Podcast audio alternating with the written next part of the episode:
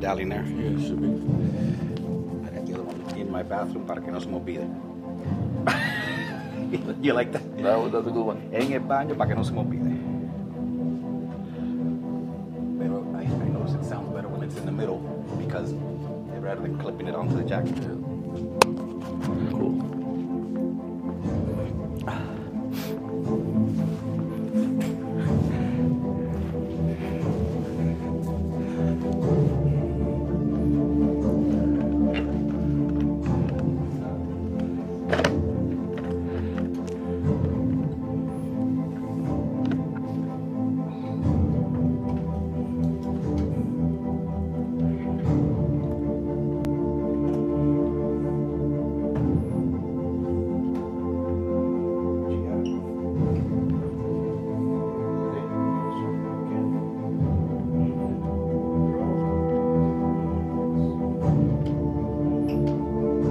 Live. Are we already live? Go live. I got. I'm live already here. Okay. You want me to change it? Uh, no, stay live. Yeah, I'm gonna. Yeah, yeah, yeah. I'm gonna start talking.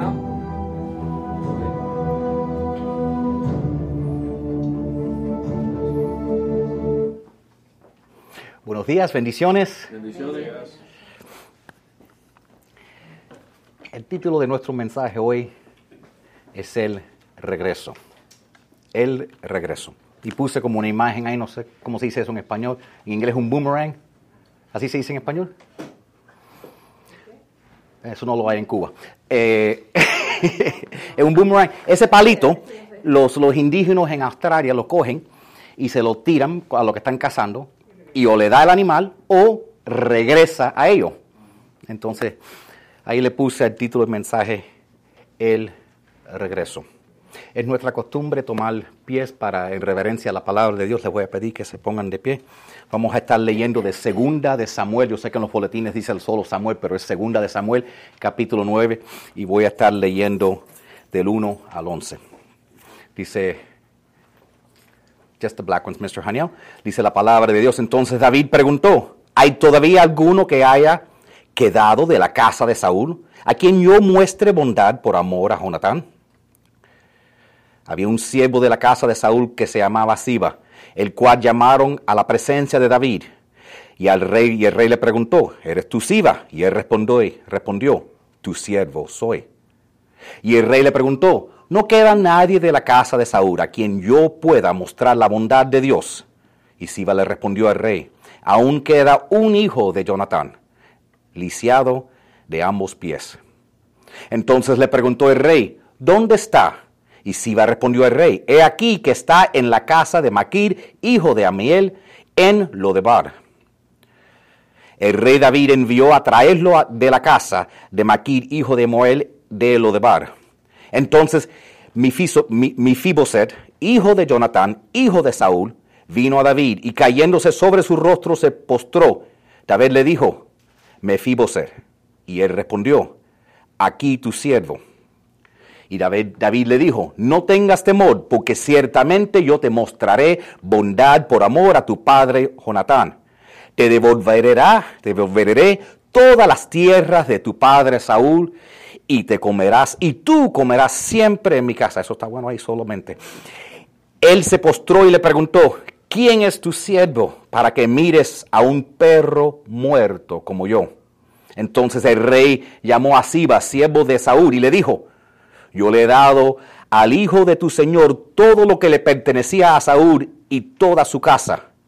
Labrarás para él la tierra, tú, tus hijos y tus siervos, y almacenará- alma- almacenarás los productos para que el hijo de tu señor tenga provisiones.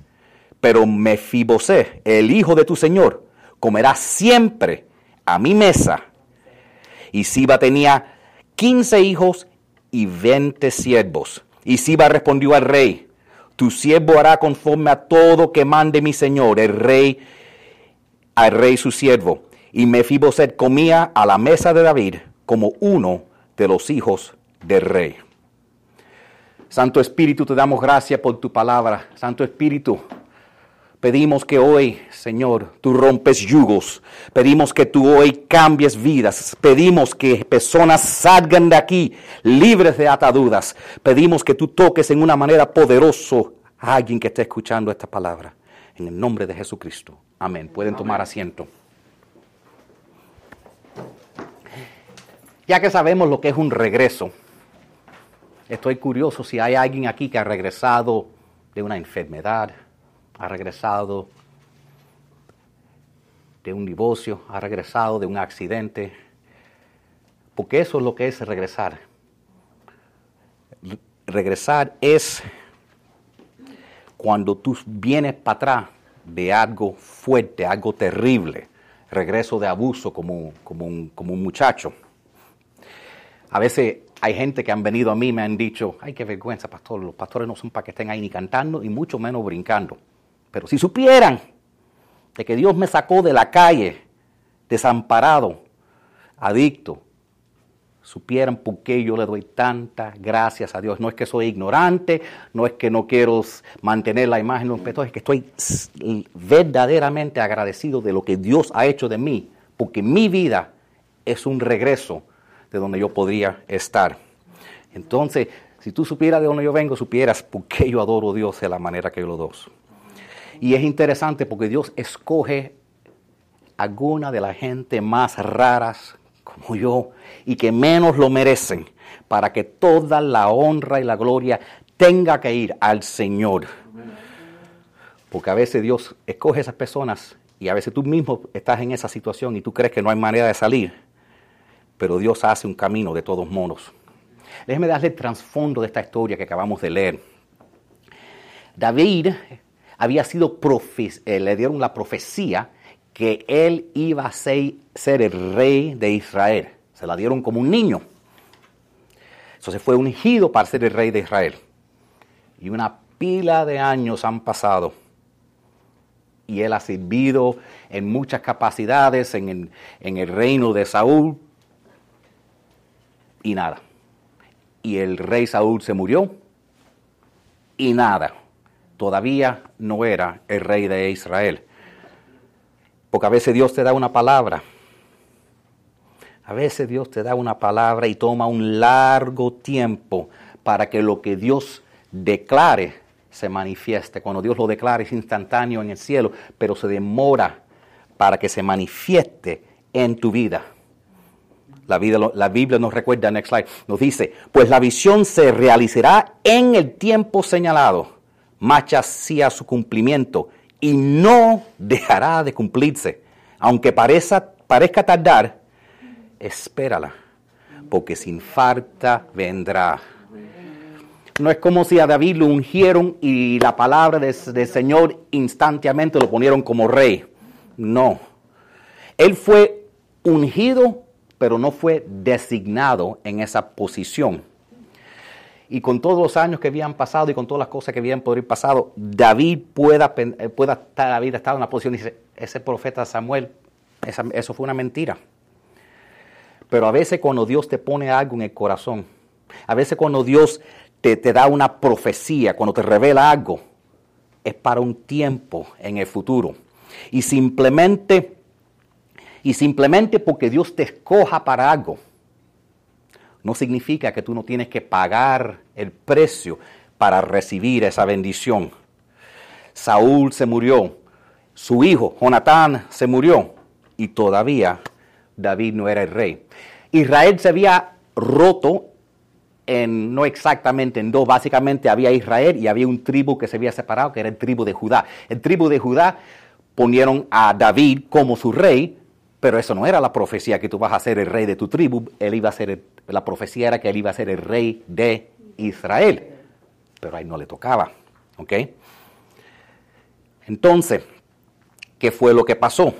Ponieron a uno de los hijos de Saúl que se llamaba Isboset, pero Isboset no estaba capacitado para ser rey, ¿verdad? Y entonces lo que fue pasando con el tiempo es que la casa de Saúl se fue poniendo más débil y la casa de David se fue poniendo más fuerte. Entonces lo que David estaba listo pero la situación no estaba lista para que él fuera rey.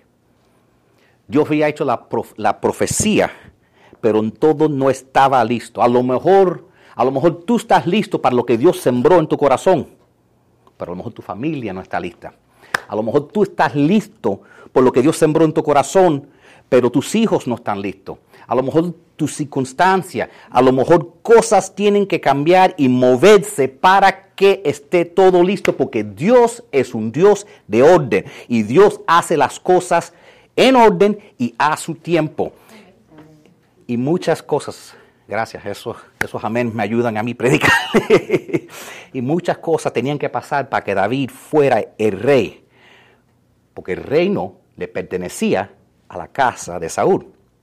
Entonces Isboset, el hijo de Saúl, fue nombrado como el rey, pero como él no fue capacitado, su tío, el hermano de Saúl, Abner, estaba ahí guiándolo. Entonces él le, le una pregunta y él no sabía qué decir y Abner le hablaba en el oído, mira, tienes que decirle esto y esto y esto. Y entonces lo estaba guiando, ¿verdad? Y eso a veces pasa. Yo en el sistema escolar eh, soy el que, el que empleo los técnicos. Y muchas veces he visto resumen de personas que según su resumen son tan capacitados y después, cuando, y después cuando los pongo a trabajar bajo mí me entero que no fueron ellos los que saben hacer nada, fue su equipo que lo hicieron lucir bien. Y eso es exactamente lo que estaba pasando con Isboset. Era su equipo que lo estaba levantando. Ahora, como Isboset no era poderoso, y el rey tiene que ser fuerte, sus propios hombres lo mataron. Y todavía David no era rey. La casa de, Saúl se seguía poniendo más y más débil. Y la casa de David se seguía poniendo más y más fuerte. Piénsalo de esta manera. Dios bendice casas. Dios, escúchame, por eso es tan importante estar en la casa correcta. La bendición de Dios cae sobre tu casa, cae sobre tu esposa. La bendición de Dios cae sobre tus hijos, como tus nietos. La bendición de Dios cae sobre todos los que tú amas. Cuando la bendición de Dios cae, cae sobre tu casa. Por eso es tan importante. La palabra de Dios, de Dios dice en Josué, dice, pero yo y mi casa serviremos al Señor. También dice, eso no está en tu boletín, pero dice en Hechos, y si sucederá en los últimos días que Dios derramará su espíritu sobre toda carne, sobre tus hijos, sobre tus hijas, y ellos profetiz- profetizarán, y sus hijos y sus jóvenes verán visiones, y sus ancianos soñarán, soñarán sueños. Cuando la bendición de Dios viene, viene sobre tu casa, así como Dios bendice, bendice casas. Y Abner, que es de la casa de Saúl, que era, era el hermano de Saúl, ve que las cosas se están derrumbando y viene para David. Y viene para ayudarlo. Y le dice que Israel te quiere a ti como su rey. Y le dice, por cuenta de la manera que has luchado en el pasado contra nuestros enemigos. La manera que tú luchas en una pelea, la manera que tú actúas y luchas cuando estás en una dificultad, afecta mucho la posición que tú recibes en el futuro. Y Dios a veces permite que tu enemigo te ataque para que vean otros cuánto te necesitan, quién tú eres, porque es en esa dificultad que se revela tu carácter. Entonces en esta historia Dios está preparando todo. Entonces David habla con Abner y él le dice, bueno, para que todo que esto ocurra, yo necesito que regrese mi esposa Mical. No sé si se recuerdan quién Mical es, pero Mical era la, la- hija de Saúl. La que siempre estaba materquillando y quejándose. ¡Ay, qué vergüenza! Ese hombre se quitó la camisa otra vez y está bailando ahí. Casi desnudo. ¿Qué manera eso para un rey? Esa. Dice, necesito esa vieja que siempre me está molestando, pero la necesito que me la regresen porque a ella ya se la habían dado a otro hombre como esposo. Y Abner dice, yo te la traigo. Y ella va donde está ella y le dice, ven. Y ella está caminando y el esposo de ella, el nuevo esposo de ella, está llorando el camino entero y Abner dice, vete, vete y regresa a casa porque los, las emociones y los llantos de un hombre no va a prevenir el destino de Dios. Lo que Dios tiene planeado no le importa las emociones. Cuando Dios tiene algo planificado, tiene que ocurrir. Yo no sé a quién le estoy hablando. Porque no solamente, no solo porque tú tengas talento, no significa que estás listo para aguantar el peso de todo lo que Dios puede poner sobre tus hombros. Hay muchas cosas que tienen que pasar para que Dios prepare a David para ser rey. La última cosa que pasó que cementó a David como rey. Porque hay un, yo, yo oí a alguien una vez decir, la gente siempre escoge su rey. No entendí lo que eso significaba. El punto es, tú puedes poner a alguien, darle una posición a alguien, pero si la gente no lo respeta, nunca le van a hacer caso. Y entonces, cuando Abner estaba trabajando para ayudar a David, que se fuera el rey de todo Israel, lo mataron mientras que estaba durmiendo. Y David, cuando hicieron el funeral, David y su casa, que es la casa más fuerte, porque ya todo el mundo sabe que la casa de Saúl es la casa más débil, David, David camina detrás de la camilla de Abner. El rey no camina detrás de nada. Y el pueblo de Israel, cuando vio la casa de David, que era la casa más fuerte, humillarse y mostrarle honor a Abner, que estaba por debajo de él, que era la casa más débil, le puso en sus corazones, este es un hombre según el corazón de Dios. Hay algunas personas, y yo no sé a quién le estoy hablando, pero hay algunas personas que tú no has entrado en tu destino porque tu corazón no está listo. Tu cabeza está lista, pero no tu corazón. Y hasta que no te humilles y puedas servir a cualquiera y que nadie esté debajo de ti, no va a llegar lo que Dios tiene para ti. Dios no te va a poder promover. Dios dice en Jeremías 3:15, dice, les daré, dependió en la versión, le daré pastores según mi corazón, le daré líderes según mi corazón, le daré gobernantes según mi corazón. Porque lo que pasa es que nosotros escogemos nuestros líderes basado en lo que saben y después vivimos con lo que tienen en el corazón. Dios no trabaja así. Dios escoge las personas por su corazón y después equipa a su mente. Porque si tú tienes un corazón bueno, yo me acuerdo una vez, mi hermano antes trabajaba con mi papá ayudándolo a arreglar eh, aire acondicionado y cosas así. Fue a casa de un amigo mío que se llama Bruce. Y Bruce me dice, ¿y por qué tú no has enseñado a tu hermano a trabajar con computadoras? dice, es que no sabe. Dice, ese muchacho tiene un corazón trabajador enséñaselo. El corazón no se puede cambiar, pero la mente se puede entrenar. Enséñaselo. Y mi hermano aprendió y fue uno de los mejores técnicos. Pero ese es el punto. Dios escoge por el corazón. Y tu corazón tiene que estar listo. Y a veces por eso es que Dios aguanta y pone tu destino en espera. Y a veces, eh, dependiendo en el tamaño de la bendición que Dios tiene para ti, es cuánto vas a tener que esperar, porque si la bendición es grande, el peso de esa responsabilidad va a ser inmenso. Y mientras mayor la bendición, mayor va a tener que ser la espera. Y todo lo que está pasando en esto es que Dios está tejando muchas cosas para cumplir la profecía que se le fue dado a David cuando era un niño. Y a lo mejor, como dije, a lo mejor, a lo mejor alguien te profetizó algo sobre ti. A lo mejor alguien dijo algo sobre ti hace muchos años. Y solo ahora, y solo ahora las cosas están cayendo en su lugar para que se cumplen, para que se cumplen las cosas. Porque hay cosas que Dios quizás haya puesto en tu corazón como joven. Y ciertas cosas tienen que pasar.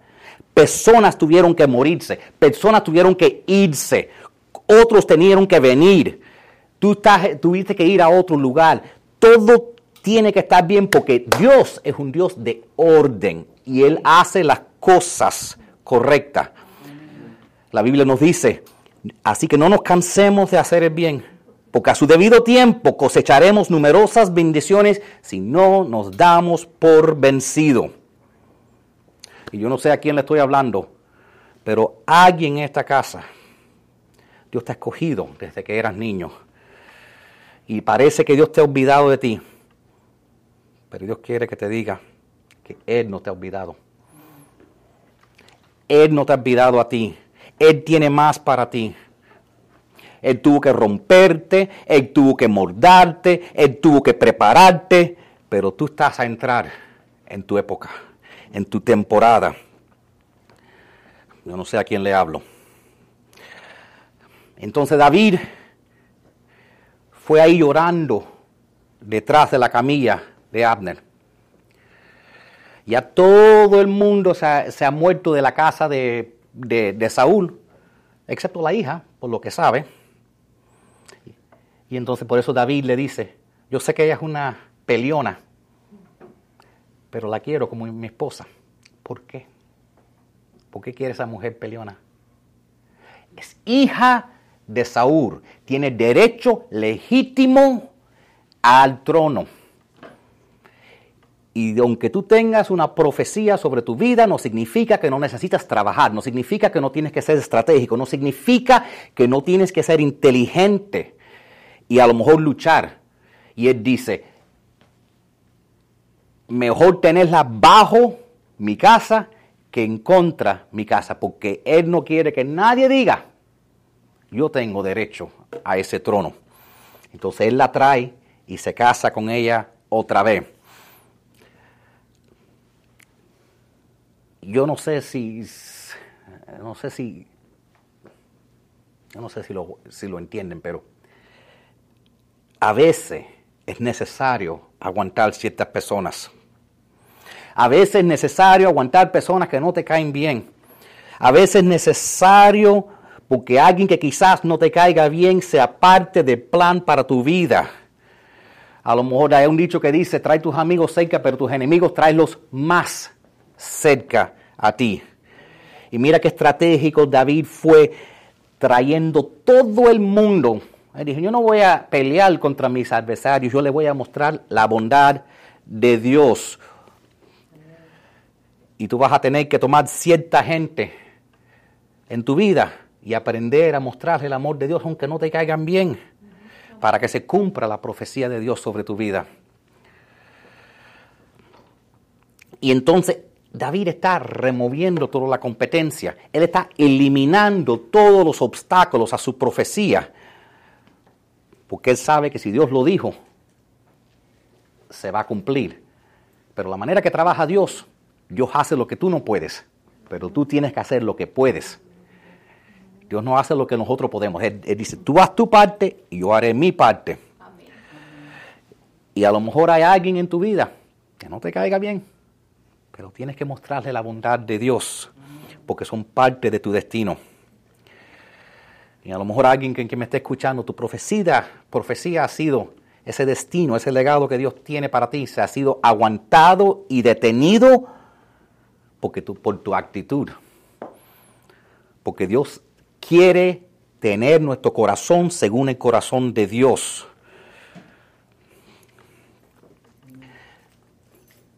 Nosotros tenemos que saber, next slide, tenemos que saber cuándo ser fuerte y cuándo ser débil. Hay veces que tenemos que ser fuerte como un león y hay veces que tenemos que ser suave como un cordero. A Jesús le dicen el león de Judá, pero él cuando vino a salvarnos, vino como cordero. Y a veces tú tienes que saber ser cordero. Y entonces David llama a Siba, porque Siba era de la casa de Saúl. Él no va a llamar a alguien de su casa para preguntarle si queda alguien más. Él va a llamar a alguien que está dentro de la casa de Saúl para ver, ¿queda alguien que se me ha olvidado? Porque lo que quiero que sepa es que no es que David se levantó un día y digo, ¡eh! No queda nadie de la casa de Saúl para yo serle bueno. No, no, no. David, estaba trabajando, trabajando para eliminar todo que pueda competir con con la, promesa, de, la promesa, la profecía de Dios. Y él dice, yo, no, no, se preocupen, yo quiero ser bueno con ellos, yo les voy a mostrar bondad. Entonces Siba le dice, queda uno, queda el nieto de Saúl, el hijo de Jonatán, pero está inválido. Tiene las dos piernas lisiadas, jodobadas. Y dice la Biblia que él está en lo de bar, lo de bar.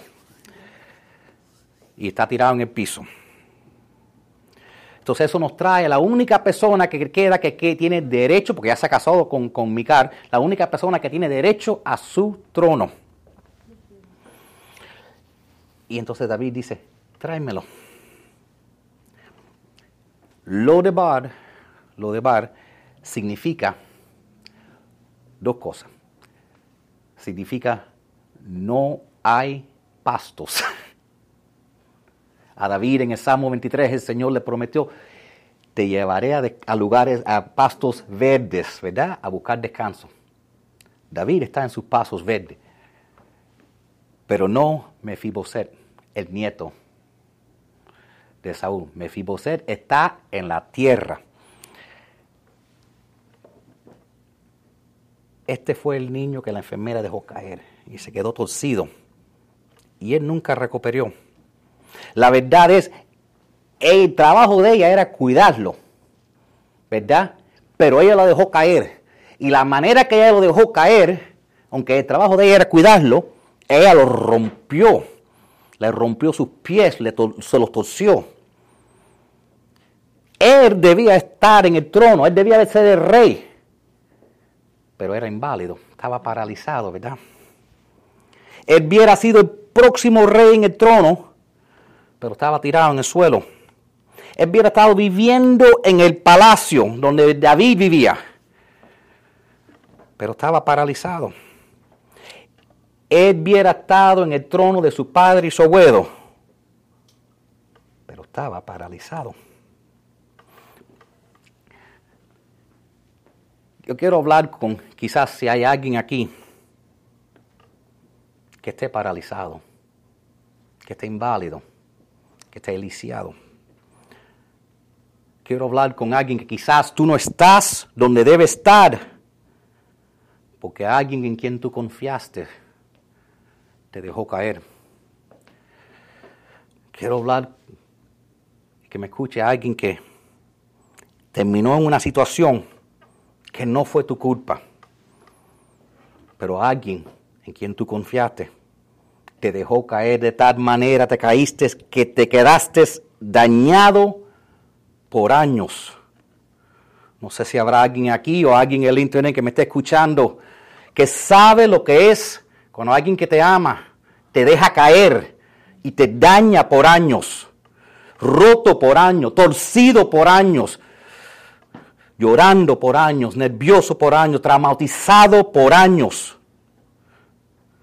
Mefiboset está paralizado completamente, físicamente inválido, no tiene fuerza, no tiene su confianza está paralizada, su, eh, eh, su autoestima está paralizada, él, no, él ni se puede, entonces él se va a lo de bar, a un lugar oscuro donde no hay pastos verdes. No sé si puedo seguir con esto porque estoy sintiendo que hay algo bueno aquí para alguien.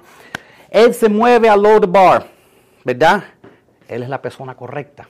Él es la persona indicada. Pero está en el lugar incorrecto. Porque ahí no hay pastos. Ahí no hay descanso. Donde David está en el lugar correcto. Porque cuando alguien te deja caer y te lastima suficiente, tú te vas a un lugar oscuro. Bar también tiene otra, otro significado que significa no hay comunicación. No hay ni pastos ni comunicación. Porque a veces cuando alguien en quien tú confías te lastima, no puedes hablar de lo que pasó. Y entras a ese lugar oscuro. No lo haces parte de tu testimonio, no se lo cuentas a nadie porque el dolor te lo metes en tu corazón y ni puedes hablar y decir lo que tú sientes. Y te vistes y, para todo el mundo parece que está bien, pero tú en tu cabeza estás en ese lugar oscuro, quisiendo poder olvidar lo que te han hecho, manejando en lo de bar, trabajando en lo de bar pasando tu vida y andando y vistiéndote y nadie, no se lo dices a nadie, pero en tu cabeza tú estás en Lodabar, oscuro, sin descanso, en la tierra. Y en tu cabeza tú estás pensando, ¿qué pensarían la gente si supieran lo que, lo que estoy sufriendo yo? Pero no, fue mi culpa. No fue mi culpa. Me dejaron caer. No quise, yo no nací queriendo ser de esta manera. No, quis- no nací queriendo ser débil. No nací queriendo ser una carga. No nací queriendo tener miedo. No nací queriendo ser un problema, ser in- inestable. Pero alguien, alguien me dejó caer. Yo sé que hay gente que escucha mi voz y que tú estuvieras en otro lugar, pero alguien te dejó caer. Tú hubieras sido grande, pero te dejaron caer. Y a veces llegas a ese punto que te dejan caer de tal punto que tú, hasta el silencio es, solo- es doloroso. Y lo menciono porque el silencio es el resultado de vergüenza. Y si en el nombre del Señor nosotros podemos romper esa vergüenza, podemos romper el silencio, porque Dios está al punto de hacer algo grande en la vida de alguien. Porque Dios está al punto de hacer algo nuevo en tu vida, porque tú eres la persona correcta, pero tu mente está en el lugar incorrecto. Tienes que salir del Bar. Tienes que salir de ese lugar oscuro, salir de esa ciudad de pre- depresión. Tienes que salir de esa ciudad de temor. Tienes que salir de ese lugar de tristeza. Tú tienes que salir de ese lugar de ansiedad. Tienes que salir de ese lugar. Tienes que decirle a alguien, me voy, me voy, voy a salir de ese lugar. Ya dejo eso atrás. Ese dolor se queda atrás. Ya no lo quiero. Eso se queda atrás. Yo me voy, yo me voy, yo me voy, yo me voy. Yo no me quedo aquí más. Ya eso se queda atrás. Tú le tienes que decir al diablo, me voy de Lodabar. Le tienes que decir al infierno, me voy de Lodabar. Dile a los santeros de la bruja, me voy de ese lugar oscuro. Dile, a- a todos, me salgo de este lugar oscuro. Porque he estado aquí demasiado tiempo. Yo debo estar en otro lugar, pero alguien me dejó caer. Y David le dice, así, ve y búscalo. Era un hombre grande ya, pero en su mente, en su desarrollo, era todavía ese niño de cinco años, porque a veces se queda uno paralizado cuando te dejan caer. Y él era todavía un niño de cinco años en su cabeza. No me están escuchando. Su cuerpo se puso grande, pero él todavía se quedó paralizado en esa situación que le pasó cuando tenía cinco años. Y yo sé que hay gente que están pensando a veces eh, por la razón que lloran porque dice, con el tamaño que tengo yo, yo no debo tener estos problemas todavía, pero alguien me dejó caer en quien yo confié. Pero tú tienes que salir del Lodabar. Y la buena noticia se encuentra en la escritura porque David le pregunta, ¿dónde está? Y le dijeron dónde está, ¿verdad? Y yo quiero decirte que Dios sabe exactamente a dónde tú estás viviendo ahora. A lo mejor todo el mundo se olvidó de ti, pero Dios sabe tu dirección. Y si tú no puedes salir de ahí, Él va a mandar a alguien para sacarte del Lodabar. Porque Él sabe tu dirección. Él sabe dónde te has mudado. Dios ha estado vigilando por mucho tiempo. Y tú no estuvieras ni vivo todavía si no fuera por el Señor. Dios tiene tu dirección. Dios sabe dónde está. Dios no se ha olvidado de ti. Yo no sé a quién le estoy predicando en este momento. Pero Dios sabe. Dios sabe. Dios sabe lo que tú estás pasando. Dios sabe lo que ha pasado en tu vida. Y Dios no se ha olvidado de ti. Y yo sé que tú no luces bien. Y yo sé que tú no luces como el resto de la familia. Y yo sé que luces como has sido olvidado. Pero Dios sabe quién tú eres. Y Dios no se ha olvidado de ti. Saúl fue un hombre muy bien parecido. Jonatán era un muchacho bien parecido. E- Era una familia de hombres guapos que lucían como rey. Dice la Biblia que él era alto y dicen, este luce como un rey. Pero no el que estaba en el piso viviendo en Lodabar. Mefiboset no lucía. Porque a veces el éxito de todo el mundo alrededor de ti solo aumenta tus problemas en tu vida porque tú ves todo el mundo subiendo y tú todavía estás aquí en el, en el suelo.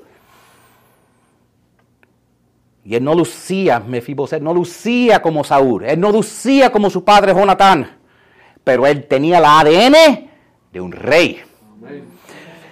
Y yo no sé, Y yo no sé, pero tú a lo mejor tienes que decir algo. Yo estaré viviendo en una casa chiquitica y fea, pero yo tengo el ADN de un rey. Yo sé quién yo soy. A lo mejor estoy contra una pared con una mano adelante, otra mano atrás ahora, pero yo tengo el ADN del rey de reyes. Cheque los récords. Mírame de dónde yo vengo, la herencia que tengo esperándome. Esta situación no describe mi identidad, no define quién yo soy. A lo mejor no lo luzco, pero tú no sabes con quién tú estás hablando. Soy hijo de un rey. Y David le dice a Mefiboset, te daré todo, todo, la casa, la tierra, todo lo que le pertenecía a tu abuelo Saúl. Te daré casas por cual tú no trabajaste, tierras por cual tú no trabajaste. Pero yo sé que no solo eran las piernas de Mefiboset que estaban paralizadas. Era también su mente que todavía estaba en esos cinco años cuando dejaron caer. A veces la trauma es tan grande que ahí te quedas y no puedes mover adelante en tu vida. Porque él dice, ¿quién soy yo pero un perro muerto? Pero el Señor cuando te bendice, Dios, el Señor no te bendice sin darte también la provisión. Y David te dice, no, le dijo, no solo te daré las tierras de tu abuelo, pero te daré la provisión para esa tierra. Yo sé que tú no puedes trabajar la tierra. Yo sé que tú no puedes caminar. No te preocupes, yo no te voy a dar esta bendición a la mitad. Te daré gente para trabajar la tierra. Y ellos van a trabajarlos, ellos, sus hijos, su familia y sus siervos. Te voy a dar un equipo de 35 personas para manejar la bendición que te he dado, porque yo sé que tú no lo mereces. Y yo sé que tú no estás capacitado para todo lo que te voy a dar. Pero yo voy a poner gente para correr el negocio. Y lo único que yo quiero que tú hagas es que vengas y te sientas a la mesa del rey cada noche y come como uno de mis hijos. David le dijo, no te preocupes de nada. Nada, que la bendición no te la estoy dando a media. La provisión viene con, la, con, la, con, con esa bendición, viene la provisión. Y David, David lo bendeció de esta manera porque David también era un muchacho de regreso. David sabía lo que es tener una profecía y que tu vida vaya de mal a peor, a peor, a peor, a peor. Y cuando tú has pasado por eso en tu vida y tú ves otra persona que está igual, que debe, que debe haber estado en otro lugar y ha caído, tú dices, no hay que bendecer a esa persona. Si Dios me ha bendecido a mí, hay que bendecir a esa persona. Cuando tú tienes eso en tu ADN, tú buscas otras personas iguales y tú dices, no, no, tú también puedes regresar. Yo no soy, yo no predico bien porque soy bueno, pues, al contrario, porque estoy roto y porque Dios le gusta escoger lo menospreciado de este mundo para que toda la gloria sea Él. Y Dios no se ha olvidado de ti. Y Dios tiene algo para ti. Amén. Gloria a Dios. Si alguien que me esté escuchando nunca ha entregado su vida al Señor, extiende tus manos al cielo y, y arrepiéntete porque es la mejor decisión que habrás en tu vida. Lo voy a, lo, voy a invitar a todos que, que se pongan de pie. Vamos a hacer esta declaración junta.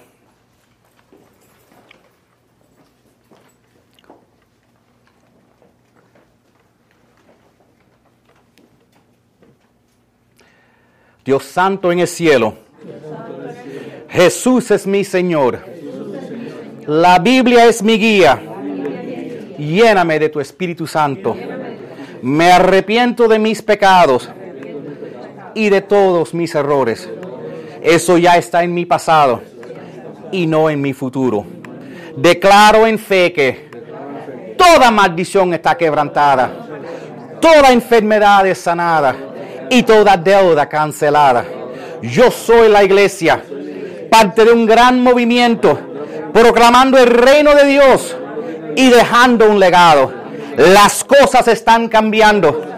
Cuidaré de mi cuerpo y renovaré mi mente. Mi vida nunca será igual.